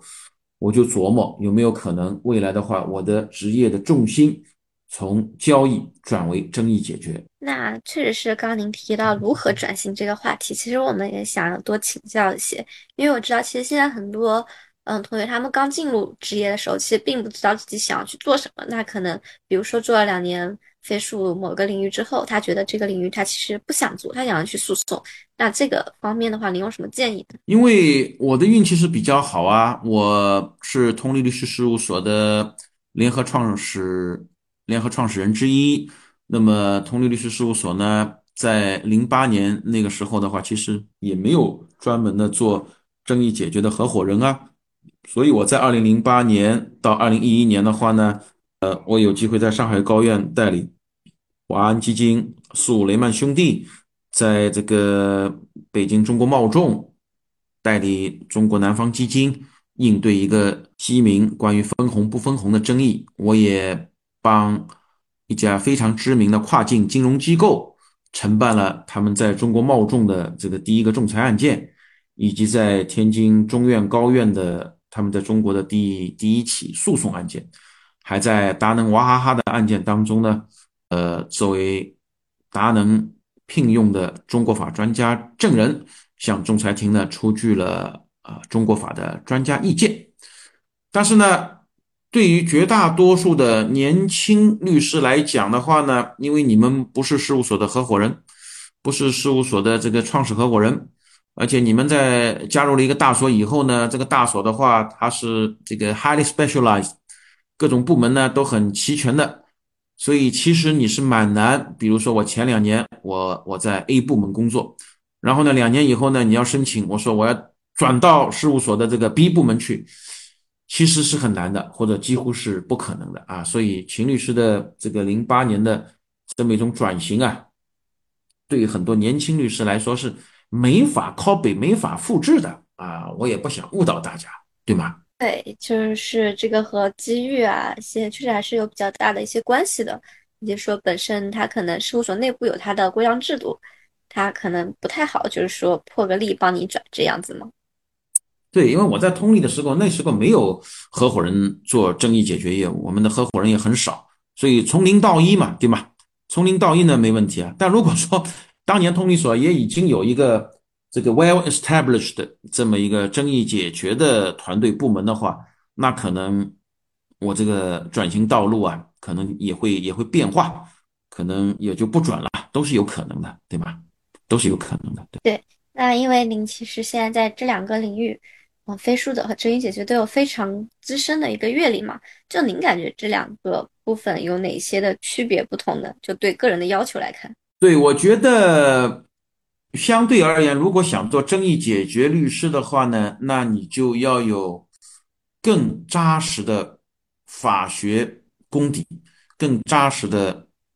法学的这个素养。另外的话呢，做争议解决律师的话，对一个 practicing lawyer 的临场的反应能力是更高的，因为你想你在法庭中讲的话，他就实时的被书记员、速录员记录下来了。如果你在国际仲裁庭开庭的时候，你作为作为证人你要发言，或者你作为代理人你发言的话，那个速录员把你哼哼哈哈这些东西都都会如实的记录下来的。那么谈判的话呢，要求也很高。但是你睡了一觉以后，你说昨天好像说的不是很妥当啊，我又请示了领导啊，这个问题我们能不能嗯这么来回答？好像也还是可以的，对吧？但是你如果是庭审活动的话，那你说你这样改一个说法等等，那就不行嘞。对方说你这个东西叫禁止毁言，你昨天都已经给了这么一个说法 A 了，你今天又给了一个说法 B，不行，我要求法庭仲裁庭。采纳一个对你更不利的观点，就采纳昨天说的 A 吧。那你看，你你有可能证人也好，还是律师也好，这个一句话说错了，这个就给客户带来了很大的损失了啊！我不是说做交易律师就不重要，而是说有些方面对诉讼律师的要求更高。那么交易律师更需要什么呢？交易律师的话，你。可能需要呃更多的这个商业知识、行业知识、监管知识、税务财会的知识，可能也都是需要的。对，对，这两个交易律师和争议律师还都真的是不太一样，嗯，不太一样。对，就刚刚说争议解决那件事情，就前段时间好像看到有一个判例，我忘了是不是上海高院的。就是说，一般的话，肯定是败诉方会由他们承担律师费嘛。然后上次不是说那个案件里面是法官判决对方不不承担，是因为客户他在选择律师时候有一些审慎的义务要去做一些合适的选择嘛。但这个律师可能开庭的时候并没有起到很大的作用。就您怎么看待这个事件的呢？我倒是觉得这个法官判的是对的，因为呢，这里面是不同的法律关系。比如当事人跟客户之间呢，他纯粹是一个一个合同，那么我应该依据合同，我当然也要依据律师法、司法部的规定、全国律协的规定、职业操守、职业纪律来提供服务。那么客户的话呢，应该依约向我来支付这个律师费。但是呢，另外的话呢，法庭或者仲裁庭呢，它还有一个叫评定律师费的这么一个功能啊，英文也叫 taxing。啊，这个时候不是税收的意思，它其实是评定这个律师费的问题。那也就是说，法官可以站在另外一个立场，他会说：“哎，你这个律师客户付我三十万人民币啊，那么我这方呢是胜诉方，但是呢，法官可能并不认为败诉方来补偿我们胜诉方三十万律师人民币是合适的，他可能认为三万。”五万、十万、二十万、二十五万是合适的，所以我觉得这是两个方面。其实，在那个案子当中，法官其实他可能未必是想一定要评定这个律师和聘请他的这一方之间这个律师费是不是合适。那个，我想法官也无没有意图去这么去评定。但是呢，如果我的客户确实向我这个事务所付了三十万，我这方呢是胜诉方，那么败诉方究竟？该补偿十万、二十万还是三十万呢？在这种情况下，法官他是可以依职权他来评定的。他也许认为三十万是不合适的，二十万、十五万就 OK 了。我觉得大概应该是这个意思。我看下来那个案子里面应该是这个意思。那刚刚就说到您在零八年前后做的一个业务方向的转变。那其实我们知道，其实您这段时间转变之后也代理过非常多有影响力的一些案件。那包括零九年您。曾代理华安基金在上海高院起诉雷曼兄弟，哦，其实我们也很好奇这一段的经历故事，而且因为我们都知道雷曼兄弟嘛，它其实是啊非常典型的一个案件，包括最近美国硅谷啊，他们也都会说是不是第二个雷曼兄弟。我觉得不知道从您的视野来看这件事情是怎么看待的呢？硅谷银行这个案件呢，我还真没有做太多的研究。但是我在零八年到二零一一年期间代理的华安基金诉雷曼兄弟一案呢，肯定是到目前为止我职业生涯当中代理过的最重要的一个争议解决的案件。那么主要的工作呢是发生在零九年六月份的时候呢，在上海高院呢也开了两天的庭，所以也可以说这个案件呢，我一直在学习，一直在思考啊。我的很多的这个对法律问题的思考呢，也都是源于华安基金诉雷曼兄弟，因为这个案件太复杂了，它涉及到这个香港的合同法，涉及到英国的侵权法，涉及到英国侵权法下的这个专家责任法，也涉及到中英两国的金融监管制度以及实践，还涉及到复杂的这个冲突法问题，比如说。域外法的查明，所以这个案子我我我我会每过个三五年啊，就看看当年的案卷，看看当年的调解书，看看我们写的代理词啊，也看一看这个两造聘请的专家出具的这些专家报告里面的这些内容，常看常新。对，就是常看常新。嗯，这个点的话，其实我们还是会比较好奇，因为这其实是您刚。方向没多久代理的一个案件，您当时肯定会做一些非常多的准备，对吗？在二零零八年以前的这个十八年的职业活动当中呢，其实我也代理过几十件的法院的诉讼案件和商事仲裁案件，但是那些案件加起来的复杂疑难程度的话，都不能跟华安基金诉雷曼兄弟相比。那我觉得我有这个胆量和勇气来。在二零零八年帮助华安来代理这个案件呢，其实还是基于此前的这个十八年的积累，包括九七年到九八年在英国进修那一年，因为最后我帮华安请来的这个英国法的专家证人呢，是一个英国的出庭的御用大律师。那正是因为我在英国学习过普通法，我在年利达进修过五个月。我也在英国最顶尖的出庭大律师事务所 Brickell Chambers 进修过三个月，而且呢，我的那几位老师们啊，mentor，他们带我到高等法院呐、上诉法院呐、枢密院呐、House of Lords 去旁听了这么多这个诉讼案件，所以呢，也使得我有底气来代理华安基金诉雷曼兄弟这么一个案件。对，所以我觉得这个跟过往十八年的这个积累是有关的。但是呢，也实话实说，我当时主要的工作是做非诉讼业务啊，也很久没有在人民法院出庭了啊，很那个时候很久没有在人民法院出庭的。所以，我我我我到今天我都不知道，我零八年怎么会有这个勇气啊，这个来承办这个案子的啊？对，因为您就说到“连麦兄弟”这个词嘛，就会给我们怎么说呢？嗯。非常大的一些好奇，也觉得是一个非常历史性的一些事件在这里面。那如果说除了这件案子的话，您就职业过程中还有哪些比较深刻的一些案件吗？其他的比较深刻的案件呢？你比如说，我也曾经在香港国际仲裁中心作为中国法专家证人啊，有两个案件呢，也都给我留下了非常深刻的印象。那么在这两个案件当中呢，我都这个写专家报告啊，写用英文写专家报告。然后在这两个案件当中呢，我分别接受了英国的御用大律师啊，一个钱博士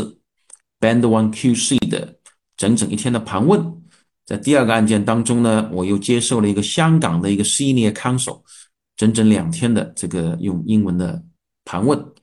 啊，这两个案件呢，最后的结果呢，我的客户也应该都是很满意的。那么这两个案件对我的锻炼呢，也是也是非常大的啊。那么在此后的国际仲裁案件当中呢，我也盘问过对方聘请的中国法专家证人，对吧？等于我已经做过守门员了啊。然后呢，我也发发点球，是吗？是的，像其实您。承办了很多，就我们所谓的第一件事情嘛，嗯，就是您是怎么看待律师行业这些年的发展呢，以及说对未来它的前景，您是会有什么预判吗？我觉得律师行业这些年来发展是非常快啊，非常快。我记得九零年我入行的时候呢，上海的专职律师大概也就四五百号人，四五百号人。那么今天的话呢，上海的专职律师应该有三万多，可能快接近四万了啊。具体的数字呢，我不太清楚。上海律协的官网上呢有。那么这么多的法律人士、法律人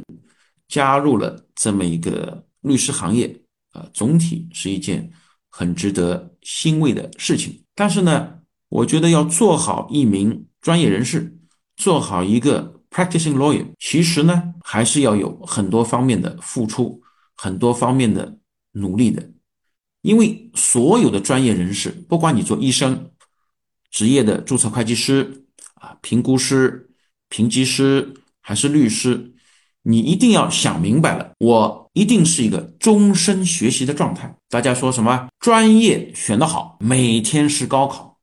你像我们做商事争议、做金融争议的，二零一九年下半年九民会纪要出来了，我们得赶紧学习呀。然后过了半年，呃，民法典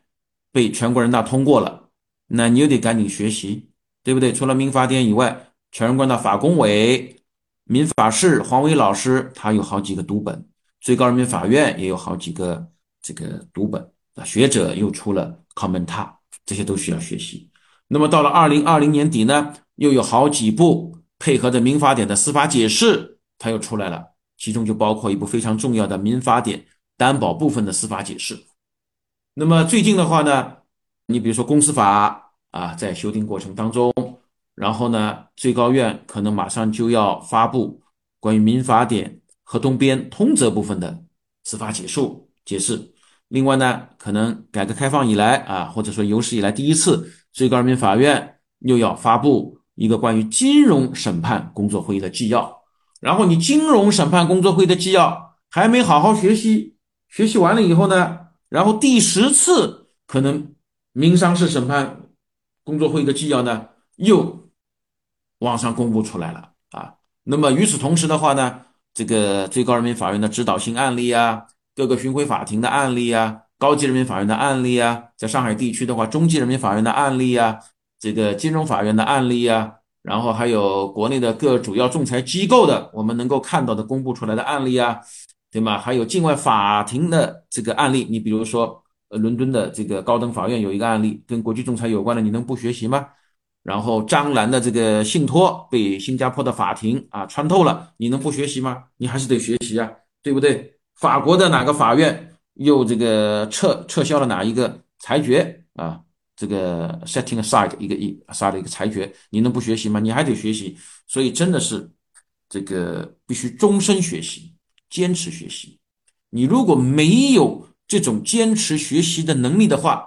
那么可能你做到四十。四十五、五十，真的就该退休了，真的就该退休了，你没法做了，对吧？其实我的 role model 之一是谁？你们知道吗？我的 role model 之一是一九六三年出生，今年正好一个甲子的原中国国家乒乓球队的队员倪夏莲啊，他现在呢是这个代表卢森堡队参加很多国际比赛。你想？他都是六十岁的一个老年人了，依然跟年龄只有他二分之一、三分之一的年轻人一起啊，在绿在那个乒乓球桌上这个角逐，这个是很不容易的。那你想，他如果有几天不训练啊，连着两周或者两个月不训练，他还能上场吗？他肯定就不能上场了，他肯定武功全废了，对不对？就是我们说终身学习嘛。包括因为要学习的东西实在太多了，你有没有自己一套，比如说学习研究的一些比较体系化的思路可以和我们分享呢？呃，这个呢，真的不是秦律师卖关子了。我觉得，如果大家想要学习一下秦律师是怎么学习的话呢，呃，我建议另外再安排一个交流的机会啊。这个里面应该说还是有一些技巧和。有一些门道的，倒不是说我这个卖关子，而是我觉得这个是一个非常慎重的话题。我也怕这个误导年轻人啊，我也怕误导年轻人。但我其实是很愿意分享的，我其实是很愿意就这个问题与法学院的学生或者青年律师做一个分享，就是如何来学习这个法律知识。那么我可以讲一点，就是说叫 practice makes perfect 啊，英文的谚语有个叫 practice makes perfect。你如果不 practice，你想要把这个知识学到家门儿也没有，对吗？然后呢，你要想知道这个梨子的味道，那你得亲口尝一尝。你要学习游泳，那你必须到游泳池里面啊，不说到大江大海里面，你必须到游泳池里面才能学习。所以律师这个活的话，它本身是一个实践活动，对吧？医生的话，你有可能读的叫临床医疗专业，临床医疗。那我们律师的话呢，其实你学的是什么呢？你学的是法学，对不对？跟医学院学生不一样，医学院学生他要学五年、六年、七年，他一半的时间呢在课堂里面，还有一半的时间呢，他是在一个医院的啊，医学院的附属医院的。临床的各个科室里面去学习的，我们的法学院呢，他教了同学们很多的法学知识，但怎么做一个法律人啊？法律人就 lawyer 啊，怎么叫做个法律人？那么你得跟着法官师傅，跟着律师里面的师傅，你得跟着这些师傅们，要做一些临床实践啊，这些打引号的临床实践，可能是谈判桌旁的，可能是在法庭里的。对吗？如果没有这方面的历练的话，其实你是学不到东西的。所以一定要 practice，这个叫纸上得来终觉浅，觉知此事要躬行。Practice makes perfect。好的，就是呃，我们也了解到您其实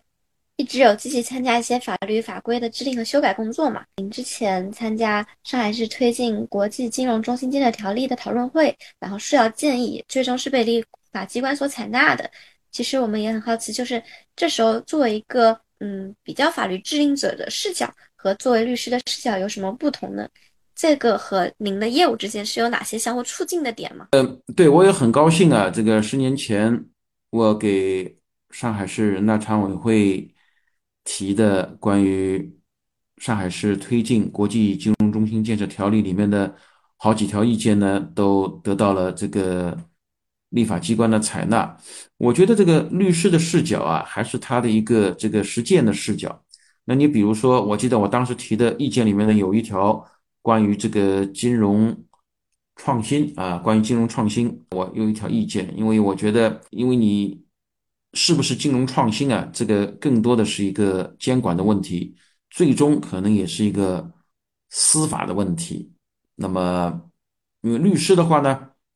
主要的。要解决法律问题，但是在很多情况下，我们如果是做金融律师的话呢，那我们也会处理很多的监管问题。所以说呢，从这部条例的角度上来讲，也不能一味的就是去鼓励创新，因为这个创新还是违规，这个其实是很难说的。我举个例子啊，你比如说有一条路，那条路的话，到了五百号就没有了。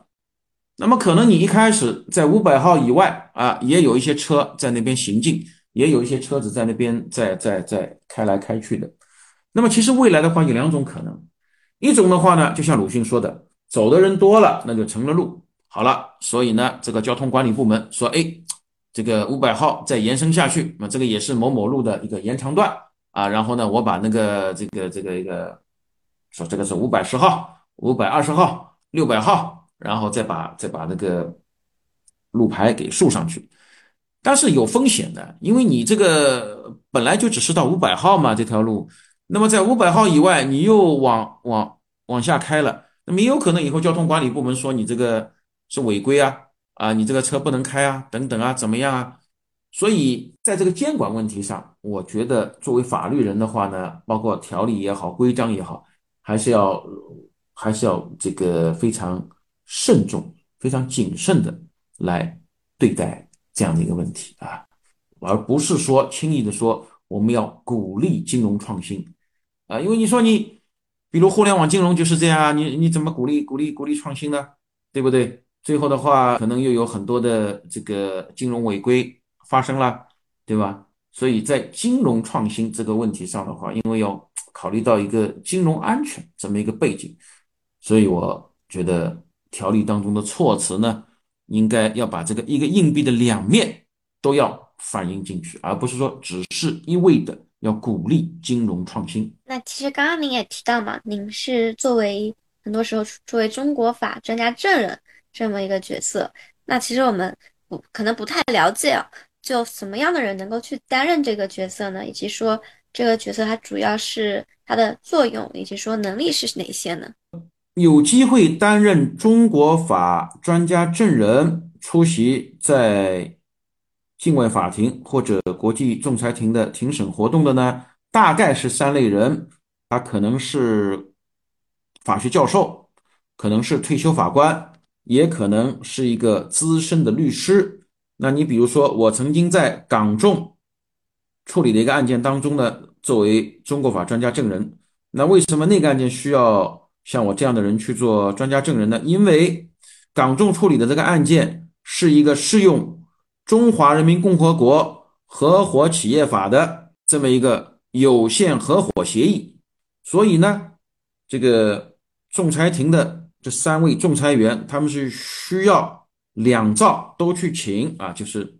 申请人和被申请人都要去请他们各自的中国法专家证人，就这个案件当中涉及到的中国的合伙企业法问题啊、合同法问题啊、代理法问题，这个要发表专家意见。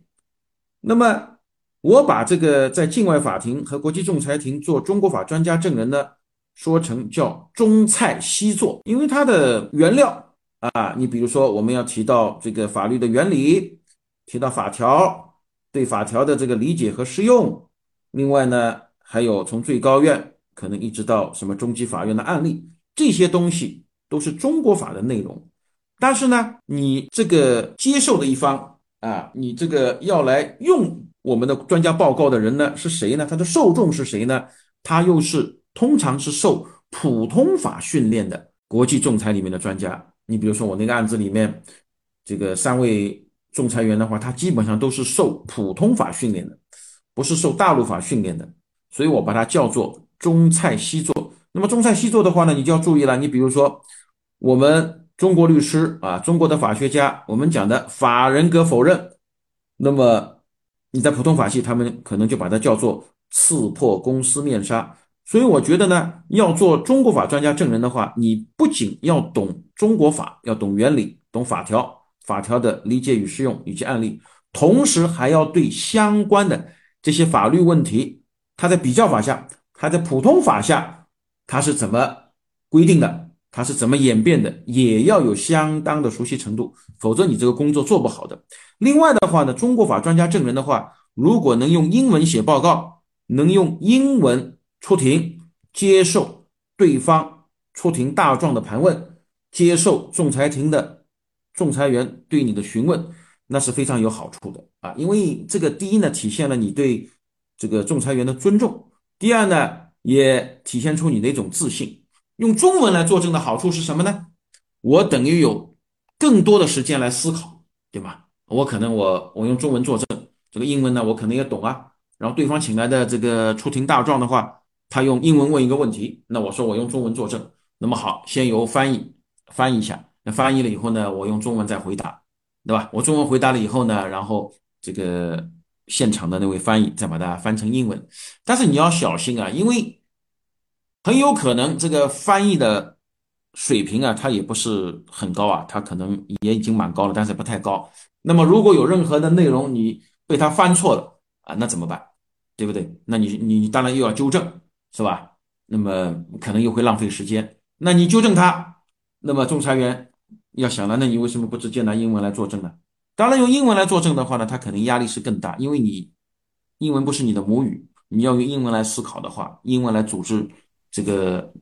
回答的话呢，那确实是对你的挑战更大，对吧？但是呢，这个也体现出你对相关的法律问题很熟悉的，对吧？这个我确实是这方面的专家啊，这个报告也是我自己来起草的，同时也体现出对仲裁员的尊重。所以我觉得能够用英文来出庭的话，就尽量用英文来出庭。尽管呢，这个对我们的挑战会比较大。我们中国人民为什么喜欢加拿大来的大山啊？因为他是加拿大来的，但是呢，他这个普通话啊，语音语调、咬字，你看比我们很多中国人都还清晰，所以我们中国人都喜欢他。那你说大山的话，如果上中央电视台用他的母语，用英文、用法文啊背首什么诗歌，唱个什么歌，你说我们中国人民还会那么喜欢他吗？肯定不会，对吧？这个道理其实是一样一样的。因为这是在非常强调英文能力嘛，那我们可能也会感觉到，就我们所谓的法律英语和日常沟通的英语，它是有一些区别的。就您当时的话是怎么学习法律英语的呢？我觉得学习法律英语的话，一定要看原汁原味的东西，这个非常重要。当然，也有国内法律院校的教授编的很好的法律英语的教材。我记得我在复旦读书的时候呢，我们大二这一年的话，呃，有一个美国教授给我们上课的啊，因为我们当时系主任董志忠老师，他非常强调，呃，我们同学们应该要 build up 我们用英语来工作的能力。呃，所以我们读的很多东西也都是原版的，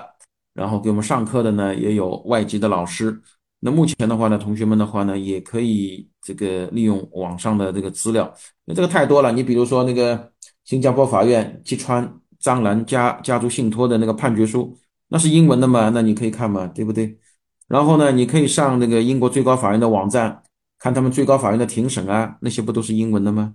对吧？你上 PCA 的网站，这里面有很多投资仲裁的案件，有很多的这个 pleadings 书面的，也有很多呃庭审这个录像都挂在网上。所以目前这个互联网时代，要找到一些法律英语的材料来学习啊，是太多了。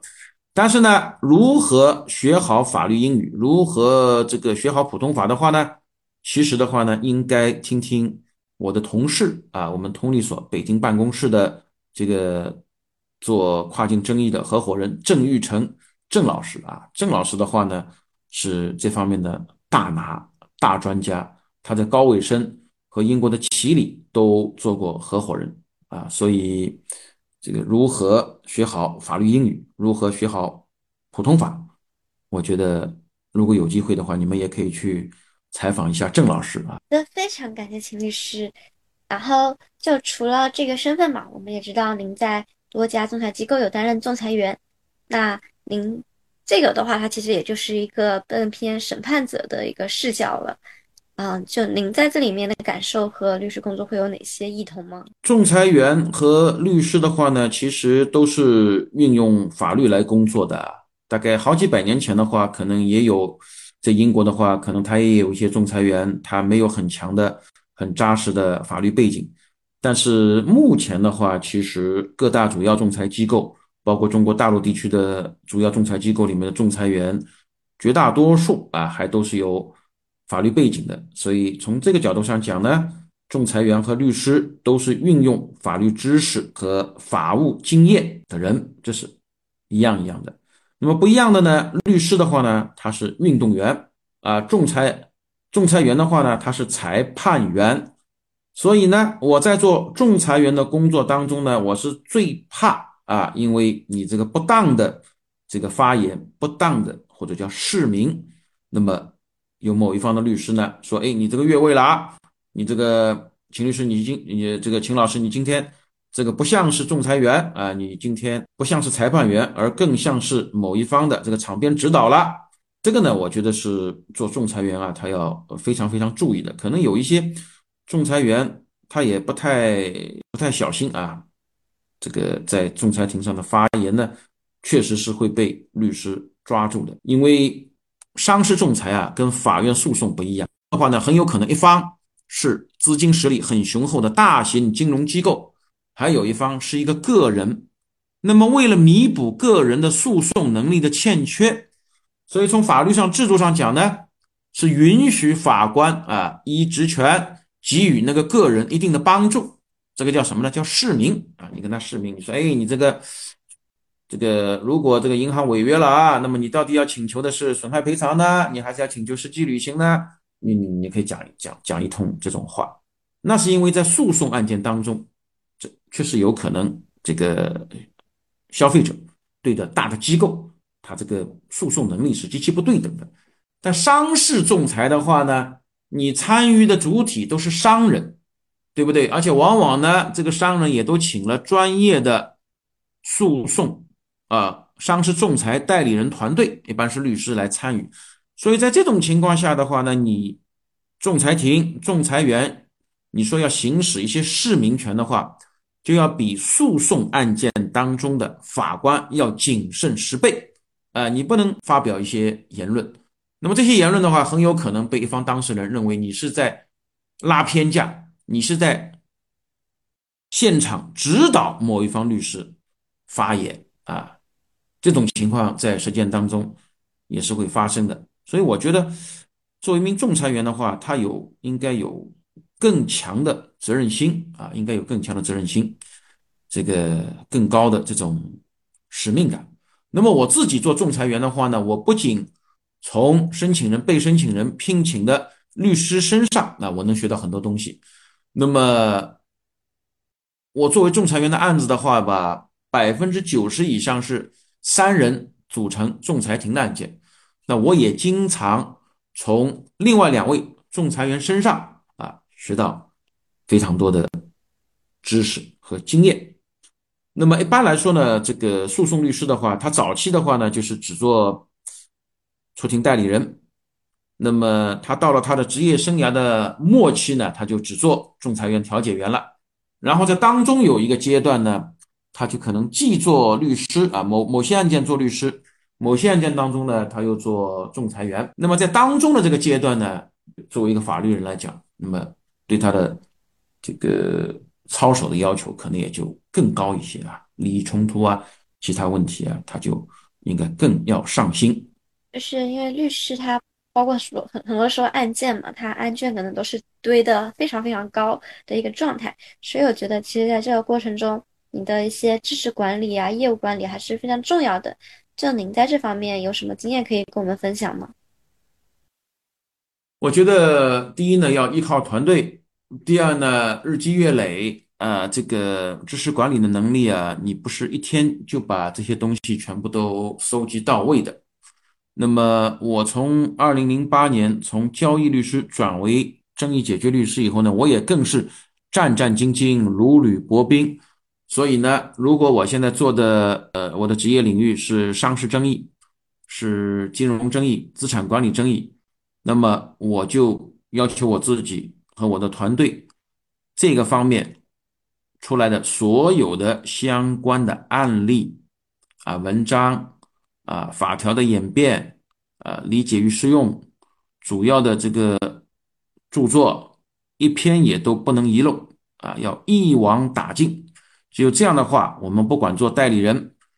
啊，我还是做仲裁员，还是做专家证人，才能有有信心。否则的话，我会觉得就就没有信心。对，这个其实是一个蛮高的要求啊。其实我们知道，您其实也有一个。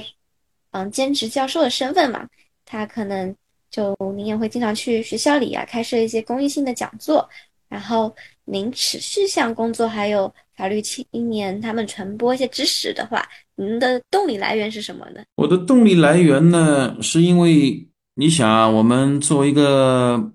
一个个人，我们在年轻的时候呢，父母养育我们，我们进入学校求学以后呢，老师来培养我们。那么我们进入职场以后呢，我们的这个上级的同事，他们又来关心、爱护、培养我们。那么等到我有了二十年、二十五年、三十年经验，我也在职场当中变成一个 senior 以后的话呢，那我觉得我也应该像当年关心、教育、爱护、培养我的长辈师长一样，我要来回馈。那些 junior，你这样的话，这个才叫传承嘛，才叫生生不息嘛。所以，既然我在我的求学生涯和职业生涯早期，我受到了这么多人的关爱，那么我在五十以后啊，我在职业了二十年以后，那当然我也应该来回报社会啊。所以，这个就是我的动力的来源。好的，就是我们。总结下去，您现在也是一生三任，将教律教研合为一体了。那其实对这个职业的话，我觉得视角会更加的丰富一点。那我们也知道，现在其实就是一个毕业季的时候嘛，其实大家肯定普遍也会比较有一些焦虑感在里面吧。如果还没有找到工作的话，就这时候啊，您有什么，比如说求职经验啊这些可以分享吗？求职经验，我想分享的第一点是说，同学们，你们一定要认认真真的对待你们的简历。这个简历的话呢，不要有低级错误。啊，不要有什么标点符号啊，这个错别字啊，这一些的话呢，呃，是至少我在我来看是不能接受的。另外的话呢，过往也发生过这样的事儿，呃，某某同学的话呢，他可能要发给 A 律师事务所的一个假合伙人啊一份电子邮件，谁知道呢，他可能贴错了这个收件人邮箱。发给了我秦律师。那如果这个同学连发他的求职邮件也都这么毛糙的话，那基本上这个人我是不会考虑的啊，因为他连最基本的这个小心谨慎也都没有。那我怎么敢把活儿交给他呢？我就讲这个两点，其实是一点，就是千万千万不要犯低级错误。就是我们说的进入到律所，它可能是第一关，那第二端的话，他还要去有一个争取留用。那这时候您有什么表现的建议，或者说作为领导者，他一些向上同学们向上管理，怎么样能够被领导者看见？这些方面您有什么建议吗？我觉得是这样，就是因为律师事务所呢，总体来说不是非常科层制的啊，它是比较 flat 的，所以同学们呢可以试试一试，就是说你在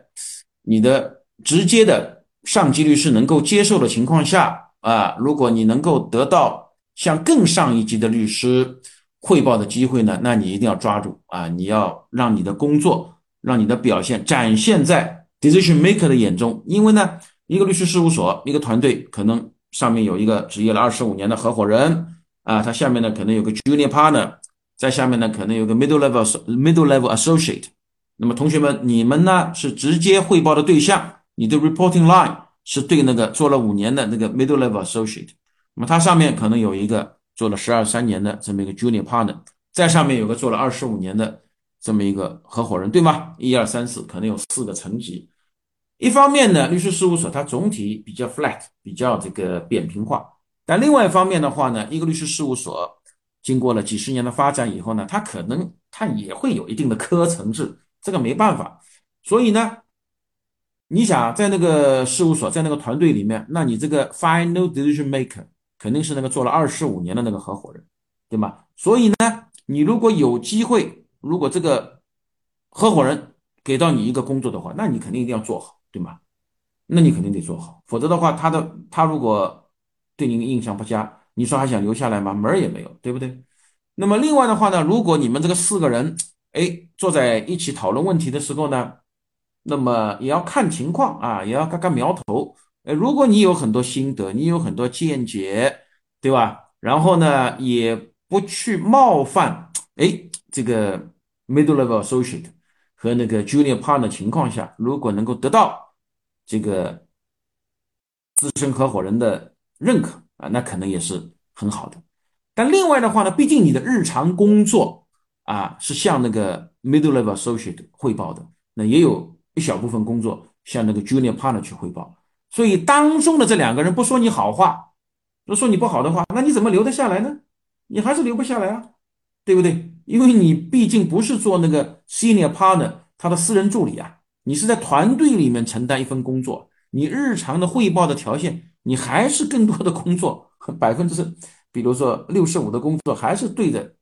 这个 middle level associate，所以你要考虑清楚这些问题，对吗？但我觉得目前的这个年轻人啊，其实他们这方面的这个能力啊，比我当年强一百倍，强一百倍啊！所以这个可能也不需要我秦律师来给他们一些指点了。我想说的还是，目前这个法律体系啊变得越来越复杂，所以同学们在求学期间，在实务单位实习期间，还是要抓紧分分秒秒，像海绵吸水一样。这个汲取实务经验，然后在实践当中来完善你的知识体系和框架，来检验你学到的知识是不是真的好用。那我们再问一个关于职业习惯的问题。嗯，因为我相信，就是这么多年来，您可能也有一些比较，嗯，怎么说呢？日常会养成的一些职业习习惯。那可能我觉得这方面对于你的长期的发展也是比较重要的。就您可以跟我们分享一下您觉得比较好的一些职业习惯吗？我讲的职业习惯就讲一条，因为我刚才已经讲了，我是零八年啊从非诉讼律师转为诉讼律师的，所以我是特别害怕有什么重要的法条啊、法条的理解与适用啊、重要的案例啊、一些重要的文章啊，我把他们看漏了。所以最近这十五年来的话，跟我的职业有关的这个法条啊，这个理解与适用啊，发言人讲话啊，这个案例啊，对案例的评析啊，等等等等，我我大概有强迫症，我我是希望能把这些东西全部在我看到它的第一时间，把它给锁定，把它给放在我的这个知识库里面啊，如果需要的时候我会去看。需要的时候我会拿出来做研究啊，作为研究的素材啊。需要的时候我会发给我的团队啊，让他们去做做研究。因为巧妇难为无米之炊啊，你如果等到这个客户来问你这个问题了，你再要去找这些研究的素材，恐怕就太晚了啊。所以我的职业习惯能大家能同大家分享的，就这个一点。对，日常你就要注意积累，日常就要做。有心人，对这一点非常的重要。虽然说看起来是一个小事，但是你日常的积累下来，日积月累下来，它的力量是非常无穷的。那我们之前呢，其实主要聊了一些您的学业和职业经历。那其实您刚刚的部分有提到您的家人对您的支持嘛？所以我们确实也知道您，就是其实您看现在研究生毕业的话，基本上已经到二十四岁、二十五岁这个年纪了。那我们也知道，就是。嗯，很多现在的女青年，她其实是一个单身的状态。就您，嗯，当时的话，不知道您的婚姻是一个什么样的一个发展吧？但是可能在现实条件下，大家感觉工作的话也比较繁忙，没有时间去处理这些感情的问题。那对于在成家和立业之间有一些困境的年轻人，就您有什么建议吗？我的建议呢是这样，因为。古话说啊，叫成家立业，成家立业啊，不叫立业成家，立业成家。但其实呢，这个社会啊在发展，所以对年轻人来说的话呢，你可以考虑先成家再立业，但是呢，也可以考虑先立业再成家。尤其对一些男青年而言，我觉得更多的要考虑先立业再成家，因为我注意到呢，我们对。孔老夫子的这么一句话呢，大家是耳熟能详。那孔子是这么说的，他说叫三十而立，什么四十不惑，五十而知天命。那么孔子生活的年代呢，春秋战国吧，啊，离开现在两千多年。孔子呢活了七十三岁，但是孔子那个年代，中国人的平均寿命才几岁啊？五十岁不到吧，对吗？所以孔子比。他的同龄人的平均寿命多了一半，多活了二十几年。那么目前的话，以上海为例，上海人呃平均寿命都超过八十了。你想，如果比你同龄人要多活二十岁，那就百岁老人；如果要多活二分之一，那就一百二十岁的老人。所以孔子说的“三十而立，四十不惑”。五十而知天命，我觉得呢，就应该把它稍微调整一下。如果对一个男生而言，你如果把它改造成四十而立，五十不惑，六十而知天命的话，那就不会这么焦虑啊，不会这么卷了。因为我十几年前吧，我就注意到，我当时也去世界各地去旅游，诶，我发现。有很多新加坡啊、日本呐，或者我们国家台湾地区，有很多老爸啊，他呢可能有两三个孩子。哎，你看，就是最大的孩子啊，也好像不是很大的。这个老爸跟他的第一个孩子之间，大概就要差个四十来岁了，对吗？然后跟他小的孩子之间，可能要差四十五岁或者近五十岁了。然后再一问呢，这个老爸什么时候结婚的呢？可能都三十五岁到四十岁。四十之间结婚的，那为什么是这样一种情况呢？因为你想，现在基本上你本科毕业是比较难以找到好的工作啊，跟跟孔子那个年代不一样，对不对？那你必须研究生毕业才能找到一个好的工作的话，那你就已经是二十五六岁了嘛，对不对？那你二十五六岁的话，你要三十而立，那你在职场当中才工作了不到五年啊，最多五年。那如果四十而立的话呢？那你其实已经在职场当中这个。奋斗了十五年了啊，奋斗了十五年了，所以我觉得对男生来说的话呢，恐怕确实应该是四十而立，五十不惑，六十而知天命。那么对女生来说的话呢，因为这个从生理上讲，毕竟她还有一个生育孩子的这么一个最佳的年龄这么一个问题，所以我不建议女生啊也也把它改造成四十而立，五十不惑。但对男生而言的话，你确实应该考虑是不是应该晚一点结婚。中国父母其实可能对男生好像就让他一定要三十以前结婚的还比较少吧，对吧？对女生的话，可能这个说你三十岁还不嫁出去，三十五岁还没嫁出去会怎么样怎么样？但我觉得对对男青年的话会宽容很多啊，会宽容很多。对这个困难可能面对更多的也是一些女性嘛，就包括我们看到律所其实。但是那女律师是很多的，对吗？这个现象我没有特别没有特别关注过，嗯，但确实男律师、女律师他们忙于工作的话，要去找他们另一半的时间也都是这个时间被挤压了，对对，这个我承认，是的，是的。啊，还是贴近一下最近的一个热门话题嘛，就是其实我前段时间听一个律师说，他说他现在在招聘的时候都会必问的一个问题就是。你会不会用 Chat GPT 这种东西？就您怎么看待呢？Chat GPT 这个东西的话，你挡也挡不住啊，它就它就这么来了。那么我是不拒绝这个东西，但是呢，我觉得 Chat GPT 的话，如果真的要替代律师或者出庭律师的工作的话，可能还会有一点时间，可能还还需要点时间。对，但是我们必须要有这种危机感。您会比如说建议团队的人也去至少掌握这门技能吗？我会让他们熟悉，未必目前就一定要让他们掌握。我觉得对。那您感觉在和我们之间的业务有哪些结合点？我只能说，在目前阶段的话，我还不鼓励他们去用用这些东西。而且呢，我我认为不排除用了这些工具的话，其实不是提高一个工作效率，而是。对我们的工作造成了困扰，对啊，确实是，这困扰的点在哪呢？因为这个 Chat GPT 啊，它尽管目前是风靡全球，它的信息检索能力啊是很强，但是中文的这个法学法律资料跟这个 Chat GPT 能够纳入它的学习范围内的这个法学法律资料，它还是不一样的。我只能说，如果说 Chat GPT 能够它的学习的范围能够覆盖到所有的那些中国法律跟我的业务有关的法学法律材料的话，那真的会是比较可怕的。但目前的话，我理解它还覆盖不到那些信息，就是对。那那我们就最后问一个比较大的问题吧。就您刚刚其实也提到，现在大家毕业都已经二十五六岁了，然后马上就要面临各方面的压力，比如说。这一代毕业的同学，他们大多数都是一些独生子女嘛，对于家庭的责任啊什么，他们也没有办法说去找，嗯，弟弟啊妹妹啊这些去做一个分担。那您对这些年轻人，他们有些什么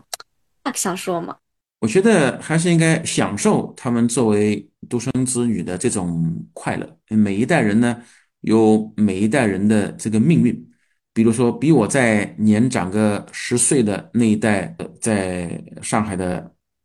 家庭里面成长起来的呢，他可能就有很多的兄弟姐妹。那么我的同龄人呢，基本上是两个孩子的家庭啊为主啊为主。那么等到我儿子他们这代人呢，又都是独生子女了。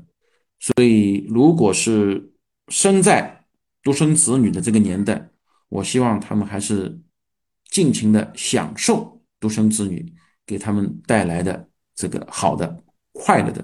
这一面对，好的，那我们今天访谈其实也分享了非常多他的职业经历的一个历程，也让我们看到了，就是为了我们比较早的一代涉外律师，他们到底是经历了哪些事情啊？一些我们觉得可能现在看来都是一些里程碑的代表性事件了。